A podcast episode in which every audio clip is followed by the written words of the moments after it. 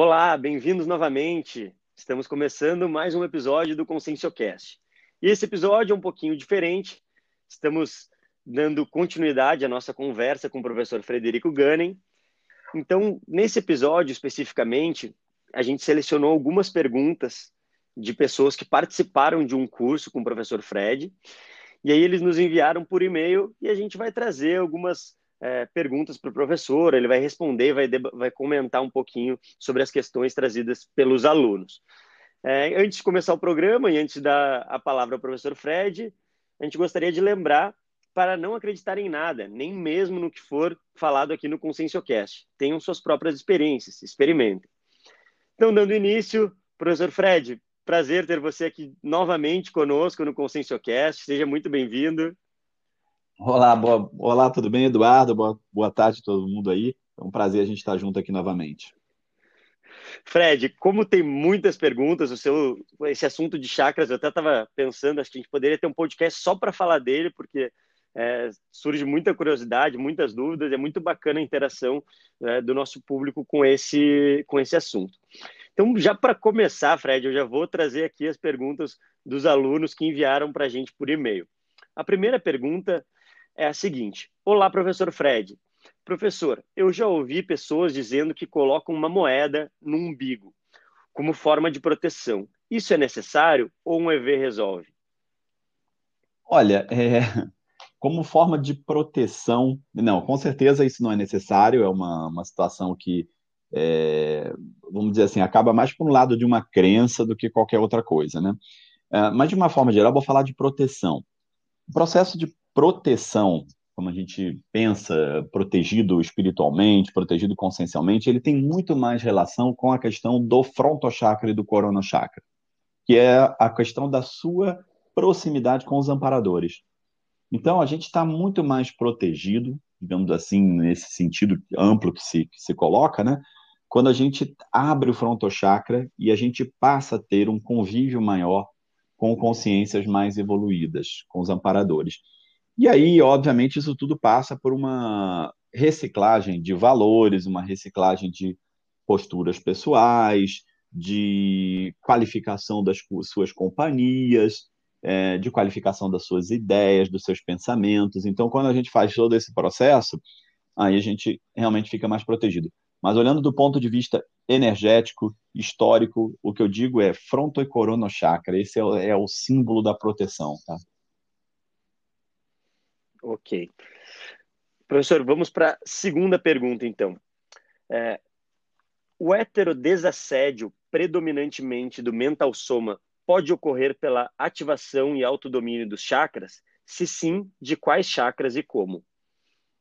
É, heterodesassédio, tá? Então a ideia da pergunta do colega é eu ou uma ou qualquer pessoa fazer um desassédio em outro, né? Então você ajudar outra pessoa a superar um problema de assédio que ela tem, tá? Então, ajuda externa, né, no processo de, de, de assédio. Uh, então, a primeira coisa é compreender um pouquinho essa questão do assédio, né? Ela é uma, uma relação que entre uma consciência e outra, que, que, que passa a vampirizar energias ou que passa a influenciar negativamente. Então, você vai ter vários tipos de assédio. Um assédio mais voltado para um processo de vampirismo, por exemplo, onde um, convívio, uma sugação de energia, uma relação de interdependência, e o outro que é de uma influenciação negativa, por exemplo, mais do ponto de vista de manipulação de ideias. Então, é, é um assédio, vamos dizer, estabelecido mais do ponto do, mais é, em chakras superiores. Então, é, por exemplo, as manipulações de outras consciências, as manipulações para fins espúrios, ou até manipulações do, do tipo é, de é, crenças ou criar uma, uma condição de dependência na pessoa, até o próprio, a gente chama de guia cego, né, que seria a pessoa que está, o, o, assediador, ele nem tem consciência de que ele é um assediador, então ele está mais, mais na condição de acreditar em coisas ou ideias ultrapassadas e aí ficar é, estimulando ou manipulando outras pessoas do ponto de vista do, do emocionalismo, de, uma, de, uma, de, uma, de um sentimento de pseudo-acolhimento e aí passa com isso a, a, manipular a pessoa, né? Então, a gente tem que avaliar bem qual que é o caso de cada tipo de assédio, né? Para você ter um trabalho, orientar o trabalho de energias a partir disso. Então, quando é um tipo muito mais voltado para o processo do vampirismo, o que, que a gente tem que fazer quando, quando vai fazer o processo de heterassédio é realmente encher a pessoa de energias, fazer o processo da escagem, ou seja, você puxa e traz aquele, aquele, aquela consciência né, patológica, doente, né, para ajudar, para ajudar essa consciência, esse assediador, então você vai ajudar ele na sua psicosfera, doando energias. Quando a gente doa energias, para esse tipo de coisa, normalmente a necessidade é de energias mais densas, o que às vezes o pessoal chama de ectoplasmia. E essas energias densas, elas são mais provenientes dos chakras inferiores. Então você vai usar muito mais umbilico chakra, sexo chakra nesse tipo de trabalho.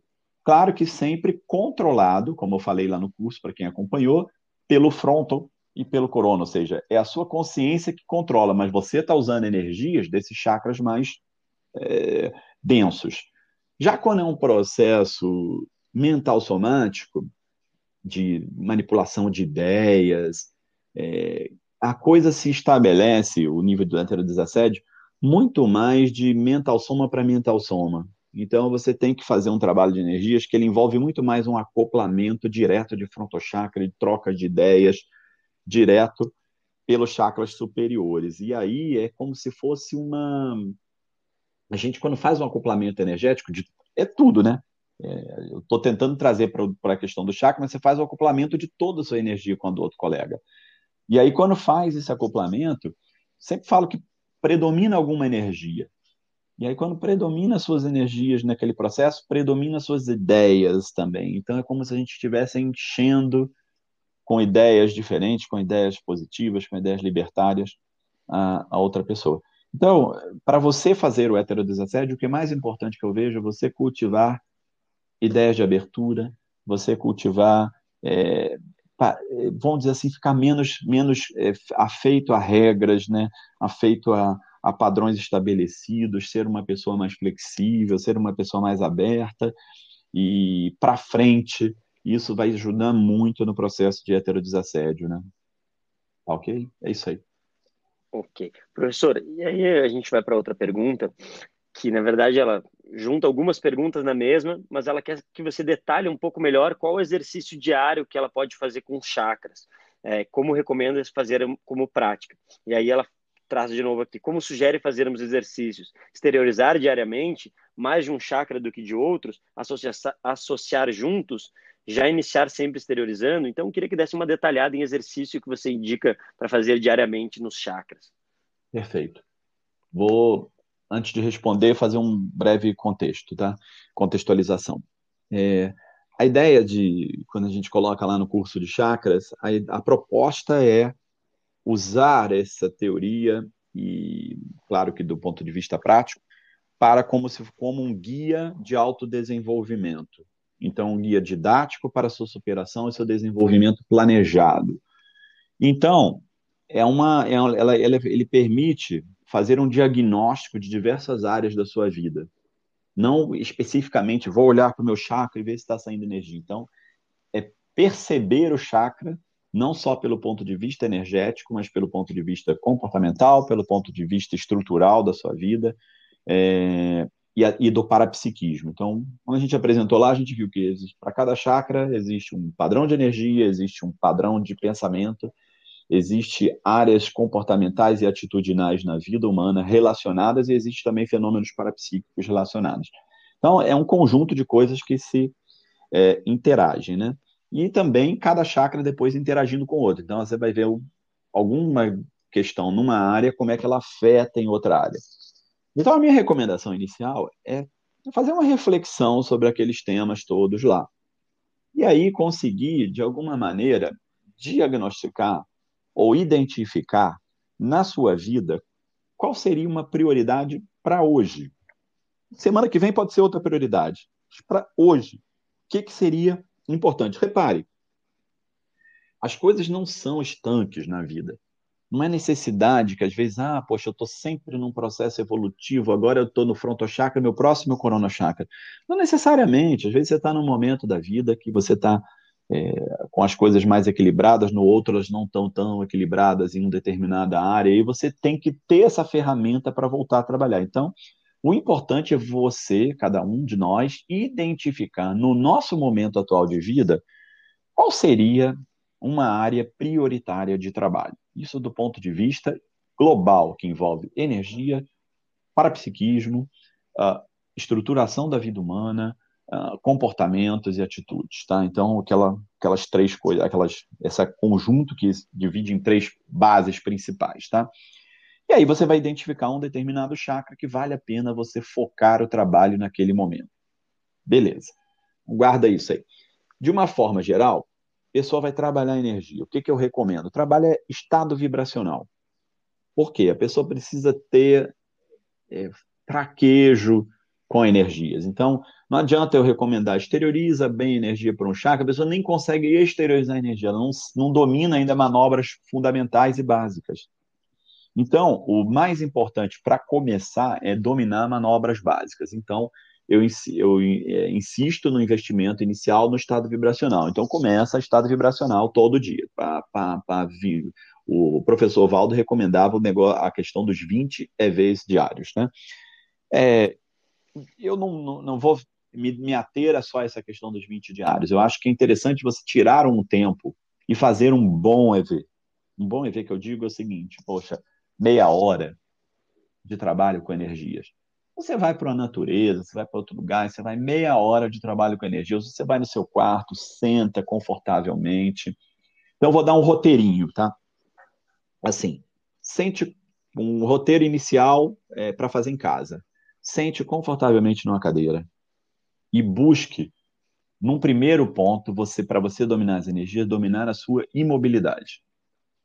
Então você tem que respirar e conseguir manter a, a imobilidade. E aí você foca na respiração. Essa técnica, até a gente falou lá, ela vem lá desde o yoga, a, a ideia de você observar a respiração, é a técnica do, do pranayama, né? E aí você vai e respira calmamente, sente a respiração passando, ela passando por, pela garganta, estimulando todo o processo do laringochakra, enchendo os pulmões, abrindo o cardiochakra. E aí você começa a respirar e aí começa a respirar com o abdômen, né? Que a gente fala, levanta o abdômen e abaixa o abdômen. Então você tem a técnica de respiração é respirar pela não um só inflando o peito, mas realmente relaxando o diafragma. E aí você vai abrir três chakras nessa respiração, que é laringo, cardio e umbilical chakra, vamos começar a trabalhar esse chakra. Uma vez dominada esse processo de respiração, você já se domina, já tem uma certa superação da ansiedade inicial, começa a trabalhar a energia. Circula, sobe energia para cima da cabeça, concentra a sua imagem ali, desce e vai circulando essa energia. E aí você tenta fazer esse o estado vibracional vou apresentar detalhadamente a manobra, mas essa manobra do estado vibracional durante o máximo de tempo que você conseguir. Aí você consegue, para, volta, faz de novo. Consegue, para, volta. Às vezes aquele negócio dos 20 EBs, é claro que é importante fazer ao longo do dia, mas eu estou dando uma técnica que é faça um monte de uma vez. Faça 10 ali de uma vez, 10 e para, ou faça 5, ou faça um intenso de meia hora, mas se mantenha meia hora, pelo menos, respirando, trabalhando energias. E aí você vai começar a sentir as energias. Aí quando você começar a sentir, você domina expandir a energia, ou seja, exteriorizar, se estivesse jogando um jato para frente. Ah, e depois você joga em todas as direções, mas joga um jato. Pense nisso da questão do jato. Essas duas manobras são as principais: Exterior, é, exteriorização e estado vibracional. Mais do que absorção. E depois você mexe com a absorção, mas são as três manobras básicas. Mas o mais importante é exteriorização e uh, estado vibracional. Aí, ok. Feito isso, você vai escolher um chakra para trabalhar. Feito isso que eu estou falando é no mesmo dia. Você faz isso, desenvolveu. Vai chegar mais à frente que você vai dominar é, essas manobras. Vai ter mais facilidade com ela. Dominar não quer dizer que você virou, tá mestre no assunto, mas você consegue fazer com alguma desenvoltura. E aí, nesse momento, você vai começar a focar, né? Identificou na sua vida que tinha um chakra para trabalhar naquele momento, você pode trabalhar aquele chakra em específico. E aí, quando você trabalhar esse chakra em específico, e é o, o experimento que eu proponho, que eu propus lá no curso, observe como toda a, a área da sua vida começa a mudar em relação àqueles aspectos comportamentais, atitudinais, parapsiquismo relacionados àquele chakra. E aí você começa a trabalhar aquele chakra lá. A manobra básica de um trabalho de chakra é exteriorizar e parar. Não precisa absorver. Só exterioriza e para, que é o tal exteriorização em jatos. Então você vai exterioriza, para. Nesse ritmo que eu vou fazer aqui agora. Ó. Exterioriza, para. Exterioriza, para. Dá mais ou menos uns 10 segundos, pelo menos, um pouco mais. E você vai tentando ampliar isso. Exterioriza, aí para. Exterioriza e para. Vai, vai ampliando o tempo de exteriorização e reduzindo o tempo de parada, tá? Então você vai pulsar, isso é tal exteriorização pulsada. É isso que eu estou explicando aqui. Tá? Então, não, às vezes o pessoal pensa que pulsar é ficar pá, pá, pá, pá, pá, pá, pá. Não é isso, não. É exterioriza, para, exterioriza, para. Porque cada vez que você pulsa, você consegue, na próxima exteriorização, ampliar um pouquinho. Então, essa é a ideia da técnica da exteriorização pulsada. Então, essa técnica da exteriorização pulsada ela é muito fundamental para você desenvolver os chakras e fundamental para você desenvolver o seu domínio de energias também, tá? Então aí você pega e começa a fazer isso aí. Essa é uma técnica básica que serve para qualquer chakra. A despeito dessa, eu propus lá no curso uma série de outras técnicas específicas para cada chakra. E aí eu teria que ver qual que é o chakra que a pessoa quer. Eu poderia passar uma técnica específica. Mas aí passei de uma forma geral uma estratégia para você trabalhar os chakras. Beleza? Ok, obrigado, professor. E aí a gente tem aqui uma, uma pergunta que eu vou que eu vou fazer, na verdade são algumas perguntas da mesma pessoa que queria que você comentasse e eu vou pedir até para você contextualizar um pouquinho sobre o assunto que a pessoa está falando aqui. É, as sinaléticas energéticas têm uma relação direta com os chakras? É a primeira pergunta. Por exemplo, as sutis sinaléticas no topo da cabeça, no couro cabeludo, seriam relacionadas ao coronochakra? Seria uma, é, uma sinalética relacionada ao mental soma? Outro exemplo de sinalética é a sensação de tocar em sua mão. Estaria relacionado ao cardiochakra? Eu, essas são as perguntas do, do, do nosso ouvinte que enviou, é, mas eu só peço, só para contextualizar rapidamente, professor, essa missão aí de o que, que são as sinaléticas, só para o nosso público entender e aí entrar na pergunta dele. Ok. É, excelente pergunta e o seu pedido também, eu acho que para contextualizar. A sinalética é um conceito um pouquinho mais amplo, né? Então, assim, de percepção. Então, uh, eu vou, antes de chegar na sinalética, falar das percepções de uma forma geral. A percepção nossa, a gente usa os sentidos e os parasentidos, né? Então, as áreas mais sensíveis, elas sensíveis, elas se percebem mais, então ela, ela é sensibilizada facilmente. Quais são as áreas mais sensíveis? Os chakras.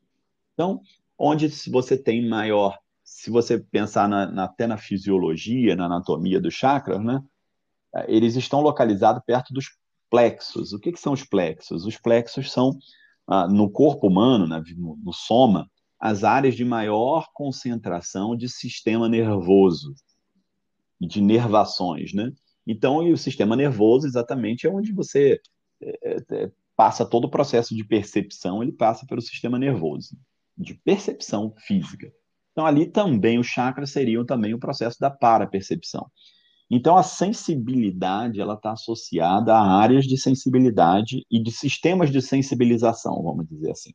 E esses sistemas de sensibilização eles têm direta relação com os chakras. Então, nós vamos perceber e ser mais sensíveis pelo processo dos chakras. Então, a parapercepção, ela tem relação direta com os chakras. Dentre esses chakras, como todo sistema nervoso ele está relacionado com a percepção, está relacionado ao cérebro, né? Também nos chakras, o chakra que mais está relacionado com a parapercepção é o frontochakra. Então, a abertura do frontochakra, ela amplia a tua parapercepção em todos os demais chakras. E aí faz aquele processo que eu expliquei lá no curso, que é o ciclo de atualização. Eu começo a usar o meu frontochakra, o meu umbilicochakra, de uma maneira mais organizada, controlada pelo, pelo fronto, o que me permite é, ter mais energia, o que acaba abrindo mais o frontochakra e voltando essa energia para você trabalhar com mais força no fronto, no umbilico chakra. Então, esse ciclo, umbilico, fronto, umbilico abre, joga energia para o fronto, que ajuda a perceber melhor e a trabalhar melhor e abrir mais o umbilico. Então, é um ciclo que vai cada vez mais melhorando o processo de parapercepção e de uso dos chakras mais humanos, que são chakras inferiores, né? Então, o frontochakra ele te ajuda a percepção de uma forma geral. Então, você tem lá para percepção, é, é, clarividência, clareaudiência, é, todo o processo de sensibilidade energética, onde você percebe é, a energia saindo, entrando dentro daquelas coisas que a gente colocou lá das manobras básicas, você percebe direção, você percebe o padrão da energia, nossa, essa energia está mais densa, mais sutil, essa energia tem um padrão de ideias desse jeito, daquele jeito. Bom, são percepções de uma forma global. Tá? A sinalética ela é uma outra história. A sinalética ela é conjunto dessas percepções, elas dão, elas acabam tomando uma, uma dimensão única dentro da sua inteligência, da sua maneira de ser. Então é do tipo assim, nossa, você você você consegue é, identificar você na relação com, com, com, com o ambiente é, algumas coisas que não necessariamente elas são só ali é, percepções diretas. Então é como do tipo assim, vou dar um exemplo do, da, de uma questão intrafísica, tá?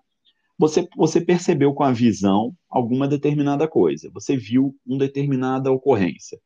Mas na sua inteligência, quando você vê aquilo ali, você associa com algumas coisas. Então, você, por exemplo, você pode ver alguma situação que você é, identifica como uma situação de perigo. Você viu. O que, que você tem ali de percepção? Visão. Você está vendo um, um, ambiente estranho, escuro, eventualmente alguma coisa, você, opa, isso aqui me, me, me remonta a perigo. Por que, que você chama aquilo ali de perigo? Porque que você tem uma série de associações de ideias, de estudos, de, de coisas que você coletou ao longo da vida que formaram a sua cognição, que te fazem identificar aquela cena visual como uma cena de perigo.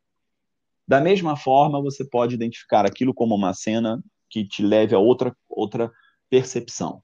Então, entenda, a, o processamento de uma percepção que te dá uma ideia rápida e instantânea daquilo ali, ele é feito praticamente sem você perceber. Você viu a cena para perigo. A mesma coisa com a sinalética. A sinalética, aconteceram alguns, algumas coisas acontecem, mas de alguma maneira a sua, o, seu, a sua, o seu energossoma ele reage é, frente a uma ocorrência, é, te indicando alguma coisa. Então você sabe o seguinte, por exemplo, é, você consegue identificar algum tipo de situação, algum tipo de coisa a partir de algum tipo de sinal que ele pode ser somático. Repare só, não é só energossoma. Ele pode ser somático, pode ser então, você pode ter alguma coisa física no corpo, você pode ter alguma coisa energética, você pode ter alguma outra coisa que te identifique. Opa, esse sinal, eu estou acostumado. Quando isso aqui eu, eu, eu, a minha inteligência, ela me, que é global, no meu holossoma, ela me identifica que essa situação que está ocorrendo representa isso. Tá? Então, a sinalética ela te leva a algumas coisas do tipo: nossa, você não viu com CX, você não sentiu, você não fez nada, mas você sabe que tem uma consex ali. E você sabe que daqui a pouco você pode estar aqui, por exemplo, eu sei que alguém vai chegar nessa porta, vai bater e vai me perguntar alguma coisa desse estilo. Então ela te traz uma, uma decodificação do ambiente. Né? E como é que acontece essa sinalética? Então, eu sempre falo que é um parapsiquismo mais evoluído até certo ponto. Porque você não precisa, você, você não tem só uma percepção, você tem uma, uma, uma decodificação, uma inteligência do que está acontecendo. Então você sabe, nossa, daqui a um tempo a pré-cognição ela começa a acontecer assim também. A pré-cognição ela, ela é fruto de várias sinaléticas, né? Então você você consegue perceber do tipo, é, eu estou aqui agora é, desse jeito, mas eu sei que não só tem é, está acontecendo isso, uma determinada ocorrência, uma pessoa vai chegar daqui a pouco relacionada a essa ocorrência, e, e tudo isso eu preciso agir dessa forma. Então, o que eu sempre coloco quando eu vejo sinalética, é toda sinalética ela exige é, uma certa ação. É, você vai ter uma informação que você vai ter uma determinada ação para tomar.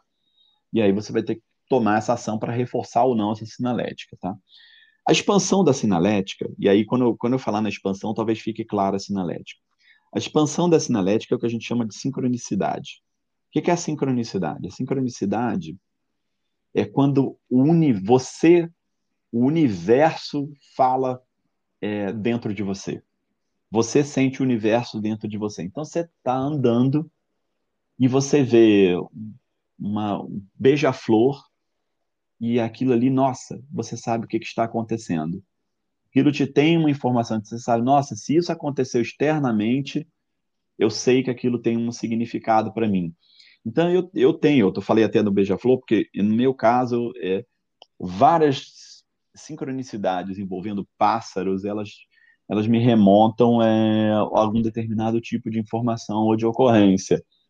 Então, é, aí você vai começar a ver como o universo ele fala com você. E para isso você tem que estar muito aberto, muito integrado a esse universo, né, para você entender essas sincronicidades. Então, as sincronicidades, elas na verdade, elas estão representando é, uma informação de atemporal, né, que ela não é só do presente, mas ela é presente, passado, futuro, se integrando todos numa, numa única condição. Então você consegue ver aquilo ali saber que você está inserido no contexto e de que algo vai acontecer ou está acontecendo, ou como ou as ocorrências extrafísicas estão indo, sem você necessariamente encontrá-las diretamente. O professor Valdo falava muito sincronicidade com números, daí vem todo uma, um processo, eh, da, do, por exemplo, da numerologia, até certo ponto, né? que é a condição, é, eventualmente, alguns números se repetem na sua vida, então, essa, na verdade, é nada mais do que uma maneira como o universo conversa com você. Então, é, é como se fosse assim, nossa, é, um cumprimento que você conhece uma turma. Eu sou professor de, de, de trabalho no ensino médio, né? Então, assim, por exemplo, eu chego, a, a, a, turma já me conhece com algumas palavras, algumas falas, alguns jargões. Então, eventualmente, se eu encontro, o pessoal fala aqueles jargões como uma forma de me reconhecer, de, de falar comigo. É como se o universo falasse com você através de alguns jargões também. Então, é um número, é uma cor, é um pássaro que voa, é uma ocorrência simultânea que acontece. Então, você está com uma dúvida. Vou dar um exemplo de uma, uma, uma, um trabalho que era muito feito em diversas linhas, desde a antiguidade, tá? E isso e é incrível como isso que eu vou falar agora, ele é feito em linhas antigas de desenvolvimento parapsíquico, em é, indígenas, em tanta gente, em tantas linhas de conhecimento, de coisa que, é, que não tem relação. Que era o seguinte: a pessoa precisava uma dúvida na vida e ela pensa naquela dúvida, pensa com energias e tal. E aí ela vai para a rua ou abre a janela e tenta ver algo, o que, que alguma pessoa desconhecida fala. E normalmente essas respostas vinham pelas pessoas, sabe? Desconhecidas. Então, essa é uma coisa, uma prática que era, era feita em diversas, como eu falei, em diversas linhas do conhecimento para é, resposta, né? Que as pessoas sempre estão buscando respostas às coisas. Então, é usando a sincronicidade a seu favor para tirar algumas respostas a questões que você precisa na vida, tá? E a sincronicidade, como eu falei, é uma evolução da sinalética, e a sinalética é esse processo mais amplo. É, esse é o contexto geral da sinalética. Pode agora, por favor, Eduardo, é, até para localizar o nosso ouvinte, claro. é, reposicionar a pergunta da sinalética aí com relação aos chakras, que aí é o seu objetivo agora. Perfeito. É, as sinaléticas energéticas têm uma relação direta com os chakras. Por exemplo, as sutis sinaléticas no topo da cabeça, no couro cabeludo, seriam relacionadas ao coronochakra? Seria uma sinalética relacionada ao mental soma? Outro exemplo, a sinalética, a sensação de tocarem na sua mão estaria relacionada ao cardiochakra. É, é, assim, como eu falei ali, o chá, é, é mais amplo do sinalética é mais amplo do que isso. Mas isso que o colega está trazendo como exemplo não é só sinalética, não é sinalética. É, é uma sinalética, assim, mas é, é, não é essa, essa potência toda que eu estava falando. É uma percepção direta no, fronto, no, no, no coronochakra, através de uma percepção energética e uma percepção direta no, na, no chakra das mãos. Essa percepção de tocar as mãos, ela é muito comum, porque é, vamos dizer, uma forma que os amparadores usam para comunicar com a gente, e da mesma forma o corona chakra. Então, são duas, duas comunicações diretas de amparador. Então, é, é um pouco, é uma percepção, eu diria que a percepção envolve sinais, mas não dá para dizer que é uma sinalética só. Acho que, para a gente até separar um pouquinho o conceito, né, é, a sinalética seria uma coisa que ela envolve uma reflexão, uma inteligência, uma coisa diferente. Essa percepção é uma percepção direta, na minha opinião. Tá bom? Só para deixar tá. claro aí. Nos chakras, usando os chakras, que, como eu falei, são os, sempre, os centros perceptivos, onde você tem maior percepção. Tá? E aí ele citou dois chakras muito sensíveis à percepção, corono e cardio. Entendido. E aí, professor, tem uma pergunta que acho que, que ela traz é o seguinte. A pergunta para o professor Fred seria referente a quais bibliografias ele poderia indicar sobre o tema dos chakras. Tá. É, eu vou, eu tô, vou passar uma lista de, de livros, mas eu até expliquei isso lá no curso. Eu, é, o problema que eu vejo com a bibliografia de Chakras é que ela, ela, ela é muito focada no misticismo. Eu li bastante e, e até dentro do ponto de vista místico mesmo, do, do hinduísmo, do yoga, do orientalismo de uma forma geral, que acaba que tem uma desde o budismo tibetano, que é mais japonês ali, a, a coisa, é que tem cinco chakras que se trabalha, até as outras linhas onde tem, por exemplo, da teosofia de Blavatsky, que é mais influenciada pelo, pelo hinduísmo, ela fala bem detalhada nos chakras e também aí vai para aquela linha de corpo causal, mônada. Então, eu acho só que assim, existe uma bibliografia extensa e que ela é muito muito focada nesse processo místico. Mas eu vou recomendar alguns livros aí para o leitor que queira é, entender mais desse tema, tá? O primeiro que eu, que eu, eu acho que é um livro interessante é o, o livro do Leadbeater, é uma, é uma é, Os Chakras do Leadbeater. O Leadbeater era um, um, um, estudioso da teosofia, um dos discípulos lá, e depois dos líderes da teosofia, da Blava, Helena Blavatsky, né? É, agora, é uma pegada hum, bastante é, mística, tá?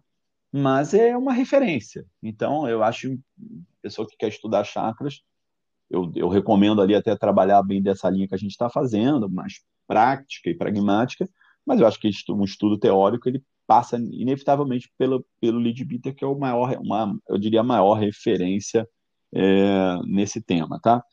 Outro livro que eu. Aí eu vou recomendar várias linhas do conhecimento, que assim você consegue fazer um cotejo. Tá? Vou recomendar três aqui para você pegar quatro livros eu acho que para você pegar uh, algumas linhas diferentes. Então, Lead Beater é o primeiro, uma referência desse processo dos chakras, tá? Outro livro que é interessante é o livro do Hiroshi Motoyama. Também uma referência, ele é um estudioso japonês, é, dessomou recentemente, e ele, ele era é, muito afeito a estudar, ele estudou o budismo tibetano e todo esse processo do orientalismo de uma forma geral, né? E aí passou para um estudo de chakras e ele fez um estudo prático da percepção dele. Então isso é interessante também, o livro do Hiroshi Motoyama. Mas também tem essa mesma pegada. Todos esses vão acabar tendo um, um pouquinho um processo místico é, você, que, eu, que eu recomendo que você leia com, com é, ressalvas, para não se perder muito nessa coisa que acaba saindo um pouquinho do processo prático. Então, Hiroshi Motoyama, um livro fantástico e bom também, tá? Outro livro que eu gosto muito, é, ele não é específico de chakras, mas é uma boa referência para você trabalhar chakras e dentro do processo da assistência, que é o livro Mãos de Luz, tá? E aí, esse livro também é interessante aí, vale a pena, tá?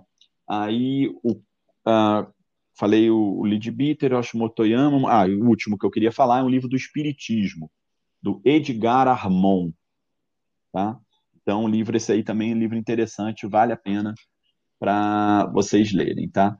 Tem um, aí eu vou passar essa uma listinha é, desses livros, então, assim, mas esses quatro aí é o livro que eu, que eu recomendo, literaturas aí para a pessoa começar e ter uma visão geral aí do processo. Beleza? Beleza. E, professor, agora eu vou fazer uma pergunta minha. Você já pensou em escrever um livro sobre chakras? Eu digo pela. Porque eu, é, já, esses anos, já pensei, estudando é, Conscienciologia, eu nunca vi ninguém com uma abordagem tão bacana assim.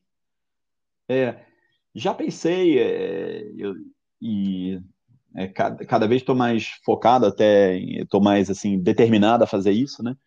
Até eu não, eu, eu sempre fico um pouco é, é um tema interessante para mim. A gente a minha ideia sempre é também não pux, não não fazer estimular acabando uma, um processo mais místico, né? Que acaba que, que os chakras eles eles como tem essa ampla divulgação, então sempre meu receio foi esse. Mas eu realmente estou determinado a fazer uma coisa mais nesse sentido de uma nova abordagem do tema e, um, e como um guia para a sua evolução é, consciencial e pegando dentro do processo de é, realmente assim que é, é, essa abordagem que eu dei aí que você já acompanhou aí no curso que, que eu acho interessante e para mim foi muito útil o tempo todo e tem sido até hoje. Então realmente estou é, determinado a fazer isso sim.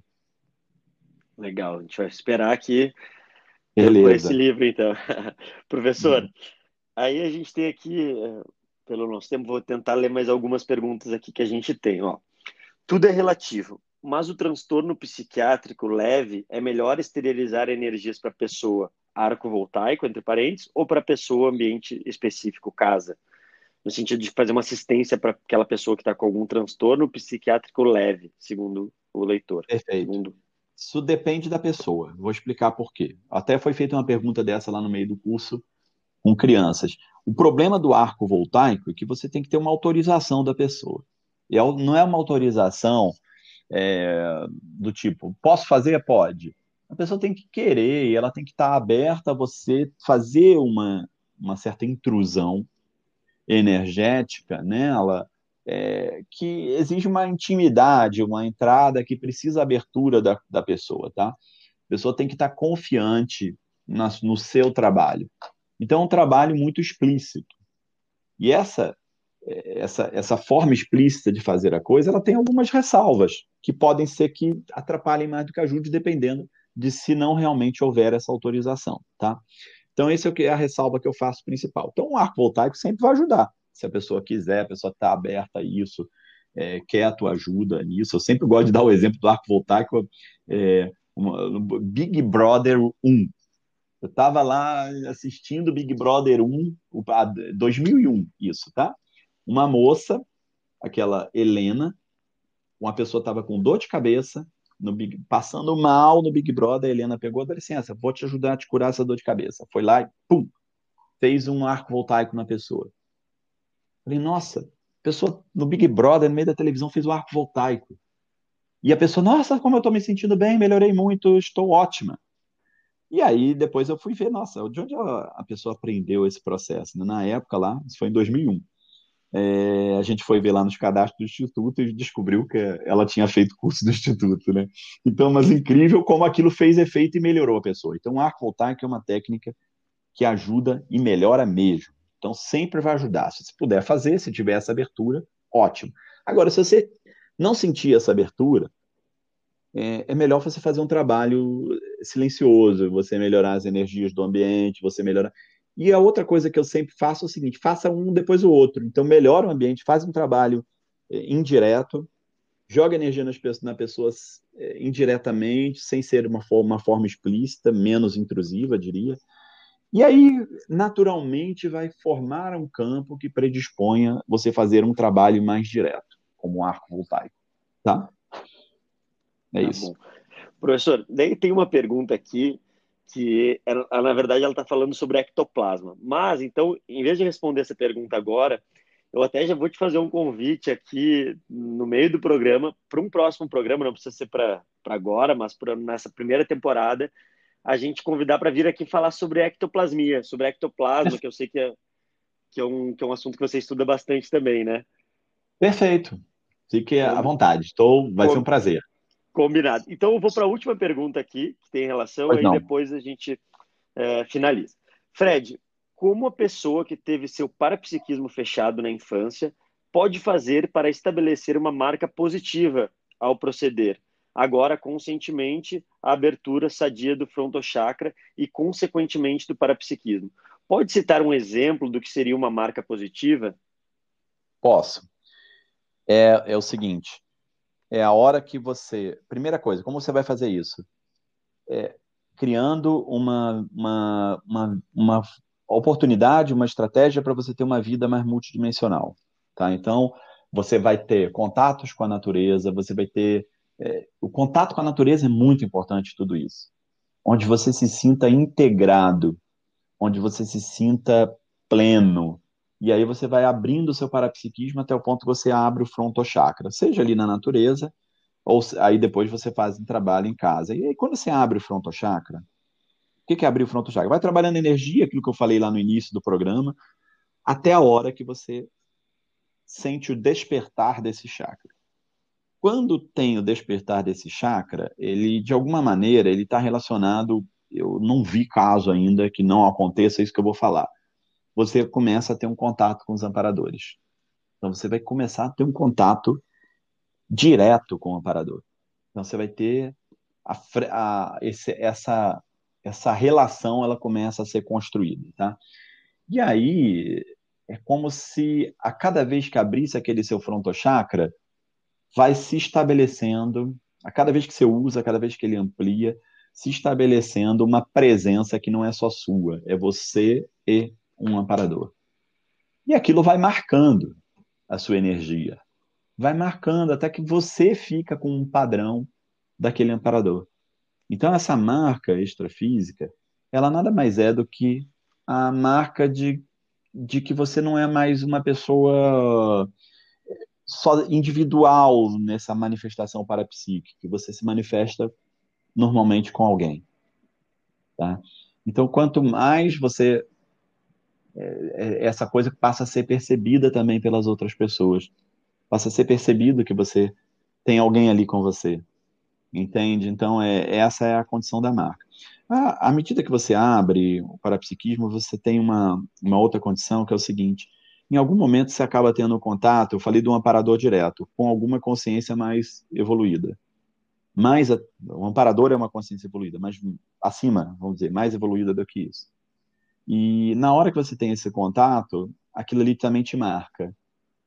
Então vamos lá, não sei quem teve a oportunidade de conhecer o professor Valdo presencialmente. É, conversou com ele, trouxe, trocou uma ideia. Até certo ponto a gente fica marcado multidimensionalmente nesse processo. Então existe uma marca de energia por você ter tido um contato ali com ele. E da mesma forma com o contato com cada cada pessoa ela vai deixando uma marca, mas quanto mais você vai tendo contato com algumas consciências mais evoluídas, aquilo ali vai deixando marcas é, melhores em você. E às vezes isso é feito é, explicitamente. Então, às vezes, você vai e você vai ter uma experiência, é como se fosse uma para-iniciação, né? Você, você encontra uma consciência evoluída e ela energiza o teu frontochakra. E aí, ao energizar o teu frontochakra, você, quando você lembra daquilo, passou, passaram-se anos. Quando você lembra daquilo, ah, teu frontochakra se abre vigorosamente. Então, eu, eu falo, eu estou contando essa história para vocês porque só o fato de vocês saberem que isso pode acontecer, ou você identifica que já aconteceu com você, ou de alguma maneira você começa a ficar um pouquinho mais aberto a isso acontecer com você. E quando isso acontecer, você vai ter certeza. E aí você vai ter essa marca que eu estou falando. Então, é essa a ideia. Tá bom? Legal. Professor, eu estava eu tava vendo aqui as perguntas que faltaram e tem duas que se repetem aqui. Então, se você puder comentar rapidamente sobre Pô. esse assunto, que é o seguinte. O trabalho do umbilico chakra pode ajudar na perda de peso? Como? E a outra fala ah, assim: total. De, que, de que forma podemos usar o umbilico chakra para controlar a compulsão alimentar? Então são parecidos. O que, que você comenta sobre isso? O, o, você trabalhar o umbilico chakra vai te dar mais, mais autodomínios é, sobre as coisas. Autodomínio, de uma forma geral, que é o quê? O controle e organização. Então, esse trabalho com o umbilical chakra, ele envolve essa área da vida, de você ter controle sobre as coisas. Tá? Então, você vai, naturalmente, você vai ter é, mais condições de lidar com qualquer tipo de compulsão que é um descontrole. Tá? Então, esse é o ponto importante do umbilical chakra, ele faz parte do domínio da vida humana. Então, trabalhe o umbilical chakra e pense nisso aí que você vai conseguir esse processo. Então, é, é o chakra das metas. Bota um, ele vai te ajudar a ter energia para superar, para fazer suas metas. É essa energia, trabalhando no umbilical chakra. Eu sempre falei que se você mexe com o umbilical chakra, vai mexer com o fronto. Não tem como fazer isso des, desassociado. Mas ao você fazer isso, você vai começar a botar um padrão de mental soma. Então, o seu desejo, a sua ideia lá, que é controlar essa condição da compulsão alimentar, você botando essa energia, você vai ter controle não só sobre isso, sobre várias coisas que trazem organização para a sua vida. Ok? Ótimo. Professor, obrigado novamente por despender seu tempo para responder essas perguntas e para participar aqui ativamente do nosso ConsciencioCast. Você vai ser sempre o nosso convidado, pode ter certeza que a gente vai convidar novamente para outros temas. E a gente agradece aí imensamente sua presença. Muito obrigado. Obrigado, Eduardo. Obrigado, colegas todos aí da CIP. Obrigado, ouvintes. Grande abraço a todos. Um abraço, Fred. Tchau, tchau.